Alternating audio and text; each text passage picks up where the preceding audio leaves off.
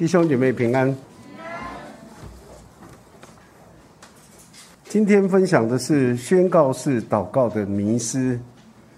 啊，上一次分享到成功神学的时候，讲到有一些人，他们受到成功神学的影响，在他们祷告当中，无论是在众人面前或者私底下，他们自己祷告的时候，都会提到用宣告式的方式在那里祷告。那在这个谈论的过程中，也没有办法讲得很详细，所以有人跟我反映说。能不能把这个所谓宣告式的啊祷告，可以讲得更详细一点？所以我就想继续那个主题的一个思想来分享。但是在我们分享之前，请我们先读以赛亚书五十七章十五节，我们读两遍啊，两遍。来，我们来念呃读这一节的经文，读两遍来。因为那至高至上、永远长存、名为圣者的如此说：“我住在至高至圣的所在，也与心灵同悔的悲的人同居，要使谦卑人的灵苏醒，也使痛悔人的心苏醒。”再一次，那至高至上。永远长存的，名为圣者的如此说：“我住在至高至圣的所在，也与心灵痛悔谦卑的人同居，要使谦卑人的灵苏醒，也使痛悔人的心苏醒。”我们一起祷告，亲爱的主，我们在你的面前，要向你献上我们的。心也献上我们的祷告，主啊，是的，我们本不晓得应该怎么样祷告，甚至有些时候我们不知道应该怎么样祷告才是对的一个祷告。主啊，可是你在圣经里面不断的教导我们，甚至主啊，你也在罗马书里面借着保罗的分享告诉我们说，我们本不知道该怎么祷告，可是圣灵亲自用说不出来的叹息为我们祷告。因为圣灵知道上帝的心意，主啊，所以我们要在你的面前向你献上感恩，主啊，帮助我们能够更多的在你的面前祷告，也更深的体会在祷告当中，主啊，与你的连结，主啊，我们的心能够与你的心，主啊，能够相契合。求主帮助我们，让我们在这过程中，主啊，更能够我们的祷告达到你的面前。求主悦纳我们在你面前的祈求，求主也悦纳在线上的弟兄姐妹，还有在现场的弟兄姐妹，我们在你面前的祷告，垂听我们在你面前的祈求，奉靠耶稣基督的名，阿门。上次我们讲到的时候，分享到今天有许多的教会在教导一种新的福音，那。很多的人就把这个新的福音有另外一些的称呼，那个称呼，比如说宣告就得着的福音，放胆说出来一把抓住的福音，或者是健康与财富的福音、兴盛的福音、成功神学以及积极任性的神学等等的，这种兴盛福音跟成功神学的一些内容所教导的。就是说，神要所有的信徒相信他的人，身体上能够健康，而且物质上能够丰富，而且让每一个人都能够幸福。那教导成功神学的人，就鼓励这些相信上帝的人，要为物质财富来祷告，甚至要求神赐下物质方面的兴盛，好像认为神赐福给我们。本来就是我们该得的，上帝没有赐福我们，好像是上帝的亏欠。虽然没有明说，但是其实在这样的一种宣传的过程中，有这样的一种含义在里面。所以，我们今天先来看到宣告式的祷告，到底什么叫做宣告式的祷告？成功神学倡导者之一有一个。啊，有名的牧师叫做哈金牧师。他说：“上帝要他的儿女穿最好的衣服，开最好的汽车，要他们，上帝要他们拥有最好的东西。所以呢，你只需要宣告来支取。当你宣告的时候，上帝就会赏赐给你这一切，呃，所谓的最好的。所以我们看见这些成功神学的这些倡导者。”他们穿的都是最好的，他们用的都是最好的，他们认为那是应该的，上帝应该这样的祝福他们。他在这里面就说：“这样不是很好吗？你只需要宣告说，我有的是钱，我明天马上就找到工作，癌细胞要离我而去，我的病很快就痊愈了，等等等等的这些的宣告。”当你在祷告当中这样的宣告的时候，这就是神要你这样的一个祷告。这也就是今天我们在一些的教会当中所听见的积极宣告的一个内容。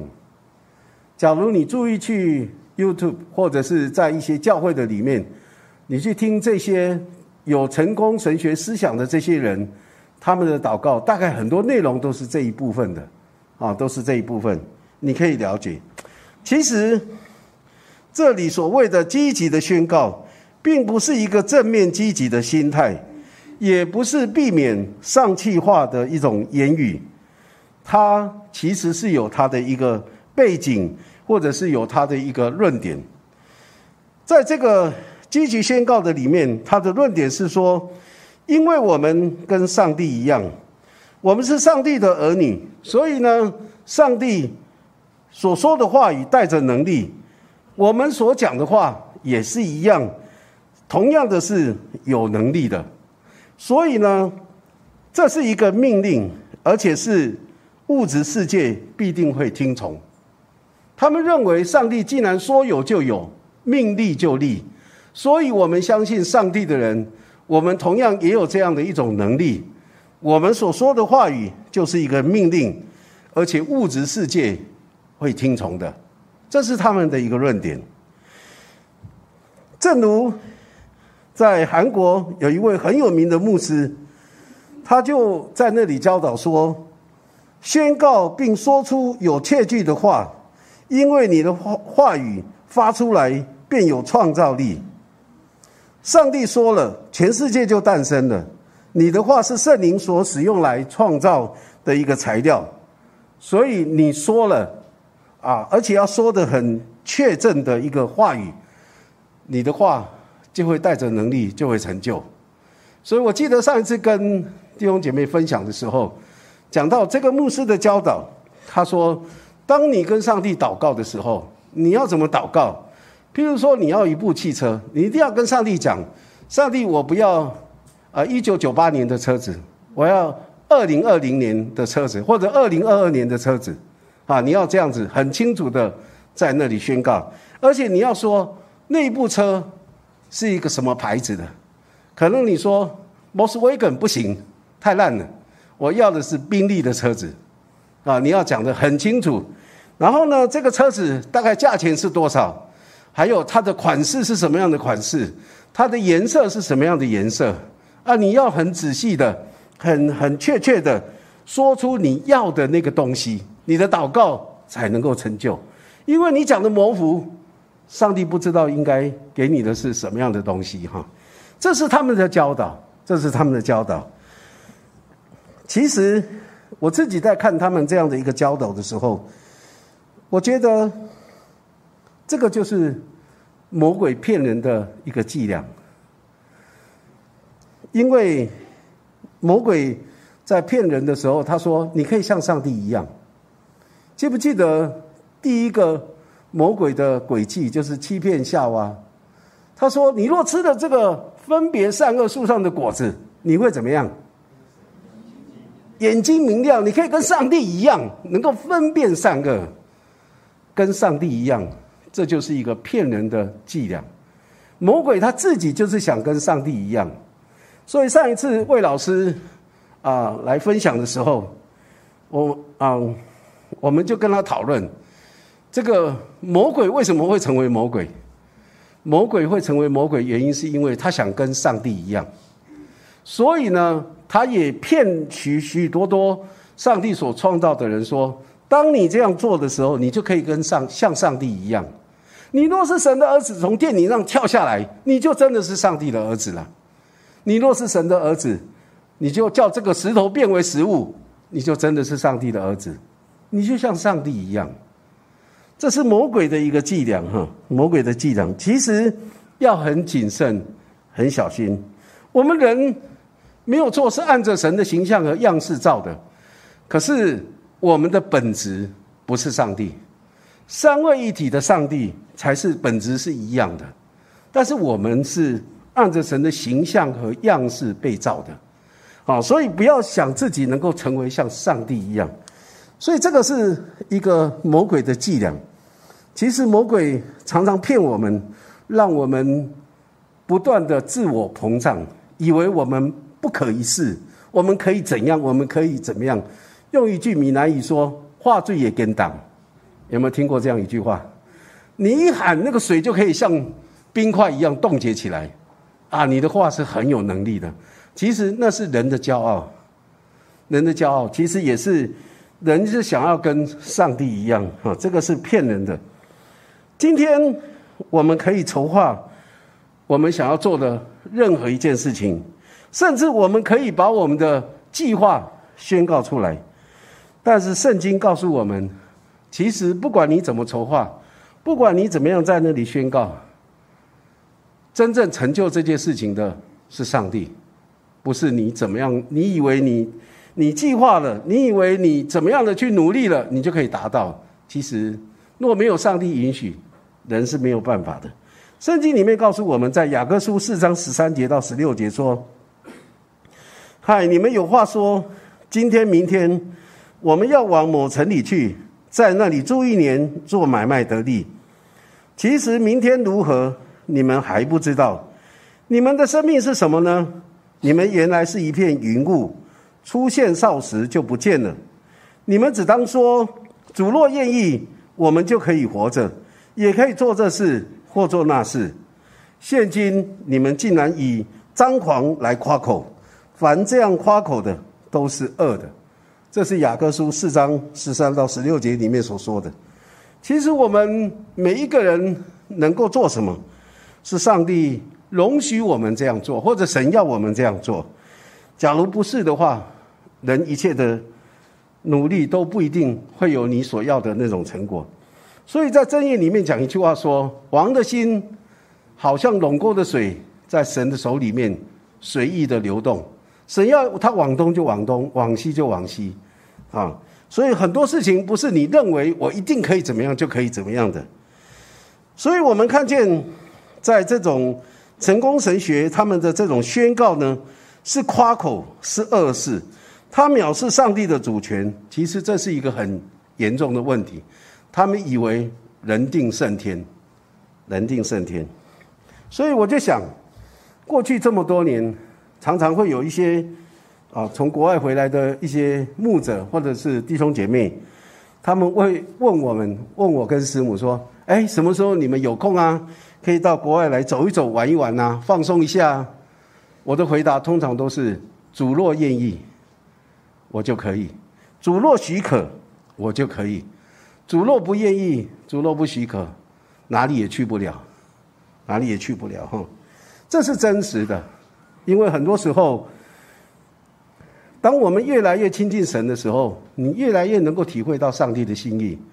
神要你往东，你就会往东；往西就往西，不是你想怎么样就可以怎么样。有些时候是你想怎么样，其实你真的怎么样了，你也觉得没什么。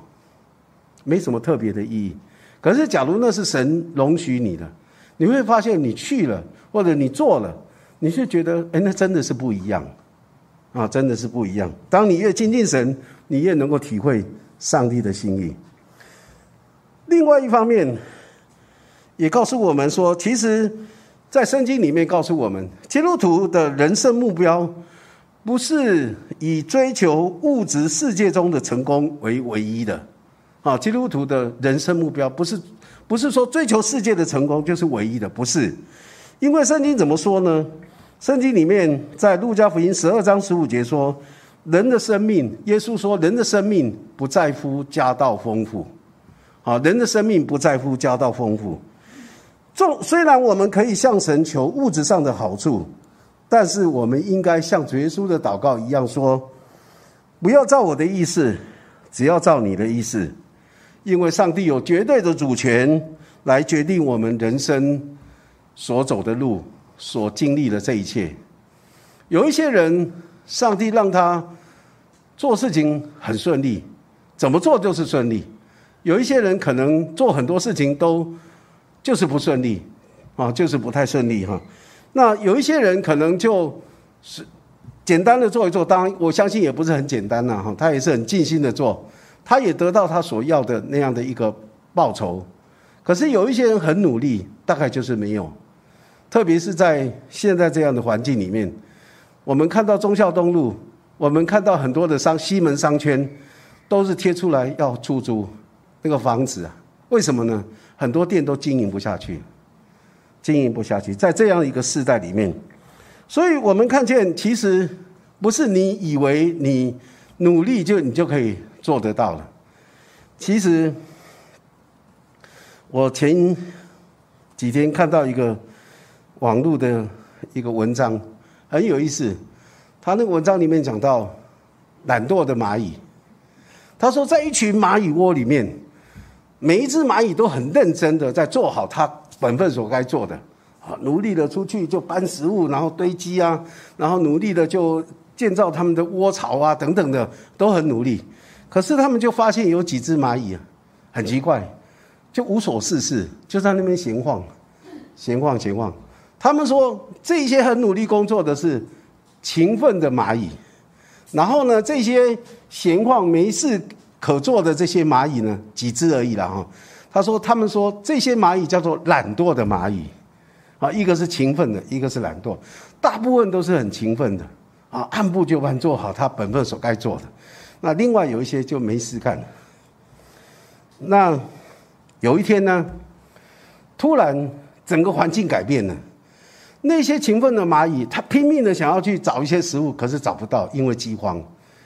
然后呢，这时候大家就不知道该怎么办，因为平常的步调、平常的那个生活的步调、秩序等等，突然大乱。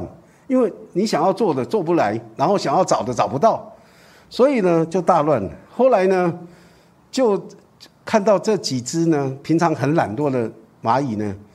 它就在那里，就突然就很镇静的告诉所有的蚂蚁说：“不要慌，不要紧张，你们跟着我，你们可以找到你们所要的。”他们后来就说：“原来呢，这几只懒惰的蚂蚁，他们虽然看起来没有很勤奋，可是他们一直在动脑筋。那个勤奋的蚂蚁呢，拼命的努力工作，很体很有很用体力在那里很勤奋的工作，可是不动脑筋呢。”可是那个很懒惰的蚂蚁呢，没有很勤奋的工作，可是他在动脑筋，他不断在找方法，不断在找方向，不断在想说哪里可以有好的资源。所以当整个资源突然大乱的时候，他们说不用紧张，跟着我，你就会找到你所要的。哎，这个文章很有意思，他就提醒我们了：我们每一个人很勤奋的生活，很勤奋的工作，但是你不要忘了。要动你的脑筋呢，你不要脑筋都不去动了。你以为做很尽力的做就是最好的，其实不一定。可能你要稍微动一点脑筋，你要有给自己有空闲去思考的时间。每一天生活里面，除了很忙碌的工作，为公司、为家庭啊、为各方面，你很努力的工作，但是你也要给自己有一点点的时间来思想，安静下来。这有时也就是我们在教会里面常常在讲，你要亲近神呐，你要每天播一段时间分别为圣来亲近神呐，你要读圣经、读上帝的话，你要思想神的话呀。当你这样做的时候，当你有需要的时候，你会发现上帝这些话语就成为你最好的人生的一个指引。神的话是我们脚前的灯，路上的光啊，就是带领你走该走的路。所以这个故事很有意思。没有错，我们可以按照我们的计划做很多我们该想要做的事情，但是不要忘记，你跟这一位你所相信的上帝连结，你人生就不会迷路啊！你会知道你人生的方向在哪里。不管怎么走，你总会有出路可以走的啊，总会有出路可以走。这个是啊，成功神学里面那个宣告式的祷告的一些问题哈。那这些啊，宣告式的祷告，他们怎么教导人来祷告呢？他们教导的方式是这样说的，我这里有把它列出来哈。第一个就是你要先安静自己，数算上帝的恩典。当我们感恩的时候，我们就是会记起上帝的好，上帝的恩典跟他的大能。那这样的一种感恩的心呢？能够大大的刺激我们的信心。当我们越思想上帝的作为，当我们越思想上帝的恩典，当我们来到上帝的面前，啊，越感恩的时候，我们会对神越有信心。这个对不对？对了哈，这是对的。可是我上一次有跟大家说，一个骗子呢，要把你骗倒了，他说的话里面。大概最少七七句话，十句话里面最少七句话以上，甚至到九句话，九九了哈，九句话是真的。但是只要其中有一个是谎话，你就会上当。假如他一开始跟你讲，哇，这个也不对，那个怎样怎样，那都是骗你的，我告诉你，你不会上当的。你看现在电话行销，电话的一些骗子有没有？你一听，你马上知道那是骗人的啊，因为他一开始那个策略就已经是有问题的。可是也有一些人会上当，当然他没有想那么多哈。好，这里告诉我们，安静自己，数算上帝的恩典，我们会在上帝更有信心。第二个，这里说随着圣灵的带领，让我们心里面的愿望能够浮现出来。啊，这个是很奇怪的哈，这个心里的愿望会浮现出来。那有一些的愿望可能是可是是你，呃需要的，可能有一些是你想要的，那都不一样哦。需要的很好啊，你真的很需要啊。可是你想要的就不一定是好的啊，哈。所以呢，这个东西浮出来可能就有问题。那过程中可能会有思想上的挣扎啊，会有一些挣扎。但是，请你相信，一切美好的念头都来自于上帝，不要消灭这些感动。看起来很对，可能也有一点啊去深思的哈，很深思。第三个，他讲说，尝试把那个愿望呢想象的更具体，就像我们刚刚讲，你跟上上帝祷告要一部车子，你要先讲想好到底你要什么样的车子，是 Toyota 的呢，或者是呃 Volkswagen 的呢，或者是 Benz 的，你要想清楚哈，要有具体。你可以构造一幅脑海内的图画。或者一段的影片，总之越清晰越好。看是几年份的啦，价钱多少啦，颜色啊、款式啊等等的。想象这啊当中的细节，就是那个细节要想象，它是自动车那个一打开车门就会浮起来的，像翅膀一样的，还是是往前推的，或者是往旁边开的哈？你要想象那个细节，投入自己的心情在这个图画里面啊，心情啊哈。好，再来一个。他说：“尝试开口描述这一幅图画，感觉这件事好像是真的发生了，好像真的发生了一样。这个过程相当的重要，请尽量投入去默想。啊，这是他们的教导，是这样的哈。好，再来。当你都想完以后呢，你开始开口宣告你所见到的这些事情，想象见到的哈。呃，刚开始尝试的时候，可以用它下面这一个公式。”来用，他说：“我奉耶稣基督的名宣告啊，什么什么什么要成就啊，你就把它套进去就可以了。”好，再下一个，他说：“若你觉得信心不太够，也请你放胆的宣告，因为你语气跟你的信心是相辅相成的。你用坚定的语气会回呃回馈或者是反馈你自己的信心，而你的信心又会使你的语气更加的坚定啊，这是他们教导的一个。”方啊，过程或者是一个方法啊，再来下一点。他说宣告的时候，记得啊，谨记要用积极的描述，避免用双重否定句。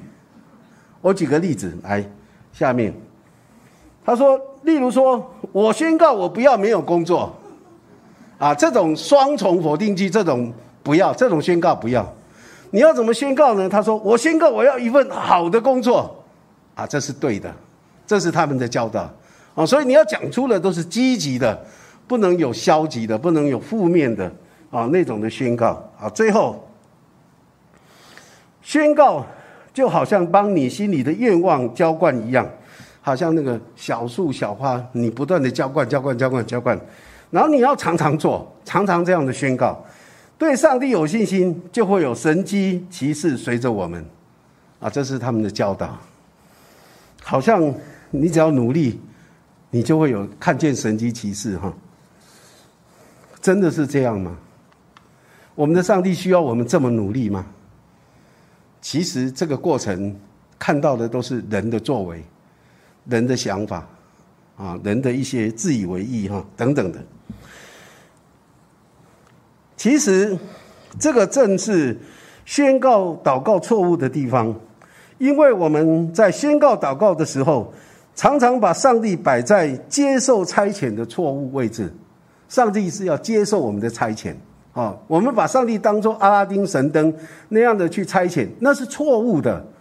上帝不是这样的上帝，而不是一个上帝应该是我们恳求的对象，不是我们差遣他你要做什么，你要做什么。然后呢，我们把这样的一种向上帝祷告的这种方式呢，本来是双向的沟通，我们跟神祷告祈求，神回应我们。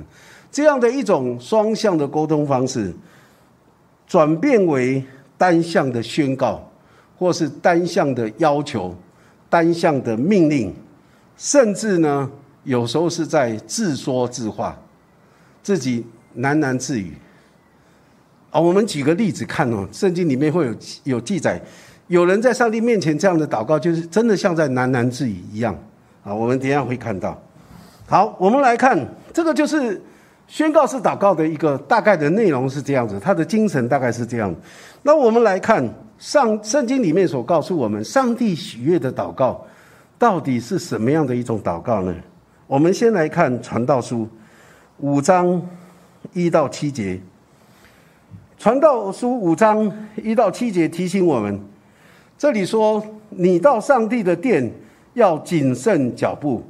因为近前听胜过愚昧人献祭，或者是胜过献愚昧人的祭，他们本不知道所做的是恶。下一，你在上帝面前不可冒失开口，也不可心急发言，因为上帝在天上，你在地下，所以你的言语要寡少，讲重点，或者是耶稣所教导的，是就说是不是就说不是，不要多说一些废话。哈，那所以呢，这里说事物多就会令人做梦，白天想太多事情，晚上就会日有所思夜有所梦，啊，就会做梦。言语多就显出愚昧，话讲太多，常常讲的讲一些不对的话哈。你向上帝许愿，偿还不可迟延，因他不喜悦愚昧人，所以你许的愿应当偿还。你许愿不还，不如不许，不可任你的口。使肉体犯罪，也不可在祭司面前说是错许了。为何使上帝因你的声音发怒，败坏你手所做的呢？多梦和多言，其中多有虚幻。你只要敬畏神。这一段传道书整个的过程告诉我们：当我们来到上帝面前的时候，最重要的要记得，你要敬畏神。当你真正敬畏神的时候，你就不会想说啊，赶快把我心里面想想讲的全部都讲出来，对的也讲，不对的也讲，什么都乱讲一通，不是这样子。你上，你来到上帝面前，要谨慎你的言语啊，然后啊，不要冒失开口，也不要心急发言。昨天我们弟兄小组在查《使徒行传》二十三章的时候，我们就看到保罗被抓。然后在工会里面为主做见证，然后呢，因为他所做的见证让啊工会的人产生啊纷争，对立，所以呢，那个千夫长就把他带回去，呃，营区里面。那保罗其实只是讲的说，他所传讲的只是讲到死人复活这件事情。那这件事情呢，撒都该人工会里面有一半的人是撒都该人，他们认为这个是荒谬，没有什么天使魔鬼，没有什么死人复活这种事情，他们觉得是荒谬。可是呢，法利赛人认为有，这些都有，所以他们就开始起冲突了，啊，然后没有办法。做一个结论，就是到底保罗有没有犯罪？后来千夫长就被带到营区里面。那一天晚上，就有四十几个犹太人，他们就发咒起誓，就像这里的说的许愿，他们就跑去跟祭司长、跟那些啊法利赛人说：“我们已经发咒起誓，若是不先把保罗给杀了，我们就不吃饭。”所以呢，明天呢，你要去跟千夫长讲，请千夫长把保罗带到工会。我说你们要再审问他，然后我们就在半路上把他干掉。啊，这四十几个人就发咒起事。结果这件事情被保罗的外甥啊听到，就去告诉保罗，保罗就去告诉千夫长，千夫长就连夜把保罗送到该萨利亚去了。啊，该萨利亚对。然后呢，我们。在看这一段圣经的时候，就在想，那四十几个人，请问是饿死呢，还是怎么样？因为他杀不到保罗啊。他们说不杀死保罗就不吃不喝啊，真的不吃不喝吗？这四十几个人有没有就因为这样饿死了？圣经没说啊，可能都没有了哈，可能没有饿死，因为他们食言而肥呀，他们自己把自己的话吞回去。这个就是这里面所说的，在上帝面前不要随便许愿。不要随便发愿、发咒起誓，在上帝面前要有敬畏神的心。这四十几个人所说的话其实是错的，虽然他们有宗教的狂热，可是他们做的事情是不合乎上帝的心意的。所以呢，我就我们就想到这圣经所说的，想到这些在保罗时代的犹太人，这段经文提醒我们，来到上帝面前应该有的态度就是敬畏上帝。也因为敬畏神，所以我们来到上帝的面前，要谨慎我们的言语跟行为。因为近前听胜过愚昧人献祭，事物多就令令人做梦，言语多就显出愚昧。你在上帝面前不可冒失开口，也不可心急发言，因为上帝在天上，你在地下，所以你的言语要寡少，不要在上帝面前乱说话、乱许愿、乱宣告。乱祷告，啊，这是上帝不悦纳的，啊，不悦纳。耶稣所教导的就是：你的话是就说是，不是就说不是。若再多说，就是出于那二者。所以我们在上帝面前的祷告，其实像这个成功神学所说的那样的一个宣告，其实有些是不正确的，啊，乱宣告其实是有会有危险的，哈。从哪里看到上帝喜悦我们？怎么样在他面前祷告呢？我们看到路加福音十八章九到十四节里面有这样一段的描述：耶稣向那些仗着自己是异人、藐视别人的，就设一个比喻说：有两个人上殿里面去祷告，一个是法利赛人，一个是税吏。法利赛人站着就自言自语，这里特别形容自言自语，说给自己听的，啊，上帝根本都不听的，啊，他是说给自己听，自言自语，在那里祷告说：“上帝啊，我感谢你，我不向别人勒索、不义奸淫，也不像这个税吏，我一个礼拜进食两次，凡我所得的都捐上十分之一。”这个内容啊，在看的时候像不像宣告式的祷告？好像是哈，啊，一直在那里喃喃自语，啊，然后夸耀自己。可是呢，那个税吏他怎么祷告呢？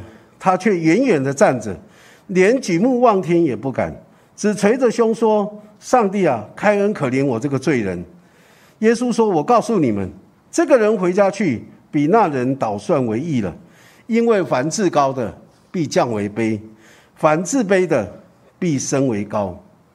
我们看到这个税吏呢，他来到上帝的面前，因为他敬畏神，所以他连举目望天这样的一个勇气他都不敢，他只捶着他自己的胸说：“上帝啊，开恩可怜我这个罪人。”他来到上帝面前，谨慎脚步，言语寡少，他只是心灵痛悔、谦卑的呼求神，祈求神的怜悯跟可怜，祈求神的怜悯。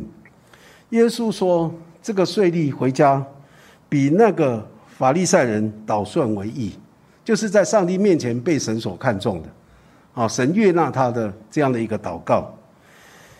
为什么耶稣要这样说呢？因为我们前面。”所读到以赛亚书里面所说的，说因为我们的救主，我们的主耶稣，他住在至高至圣的所在，也与心灵痛悔谦卑的人同居，要使谦卑人的灵苏醒，也使痛悔人的心苏醒。所以，上帝悦纳的是什么样的祷告呢？不是宣告式的祷告，而是在上帝面前祈求上帝怜悯。而且知道自己的不完全，求上帝开恩可怜的人。假如我们以为我们在上帝面前可以要求上帝、命令上帝来垂听我们的祷告，啊，这样的人真的是非常的狂妄。我们跟神祈求，神知道我们所要的是什么。圣经里面耶稣也说：“你们所要的这一切，神都知道。当你们先求他的国和他的义。”义，这一切都要加给你们。我们所需要的，神都知道。你开口向神祷告祈求，神都知道。可是，当我们先求神的国、神的义，这一切神都要加给我们。我们不需要为那些我们想要的，不断在那里宣告、宣告、宣告。我们以为我们这样的宣告，就是在命令上帝，你要成就、成就、成就，那是错误的。上帝根本不理我们，你自己说你的，上帝不理会，所以上帝要的祷告是像这个啊税利的祷告，他在上帝面前这样的心灵痛悔谦卑，这样的啊谦卑在神的面前，神要使他的灵苏醒，他的心也要苏醒，所以有主同在，有主同住，是比世界上一切的都更好。我常常听到有人这样讲，他说：“这世界上最有钱的人是什么样的人？你知道吗？不是比尔盖茨，不是巴菲特，不是那些存款里面，或者是像啊那个有一些人在银行里面存了多少钱、多少钱，几亿、几十亿、几百亿的等等的，甚至几千亿的世界首富，那些都不一定是有钱人。”为什么？因为这些人他这么这么有钱的，可是事实上，说实话，他其实也蛮痛苦的，因为太有钱了，他不晓得怎么样来运用这些钱。稍微股市上上下下，他的钱就缩水，他也是心情跟着上上下下的。有人这样说：世界上最有钱的人是有一种人，他们平常看起来不是很有钱，啊，可是呢。还够用，可是当他有需要的时候呢，上帝都会供应。啊，这样的人呢，就是世界上最有钱的人。平常没有钱没关系啊，银行存折不多，他不用去担心现在利息有没有升高了，或者是现在的这个那个汇率怎么样的变动，他不用担心这些，因为他钱本来就不多嘛，他不用烦恼担心这一切。通货膨胀哇也没关系，他也不用太担心，反正够用。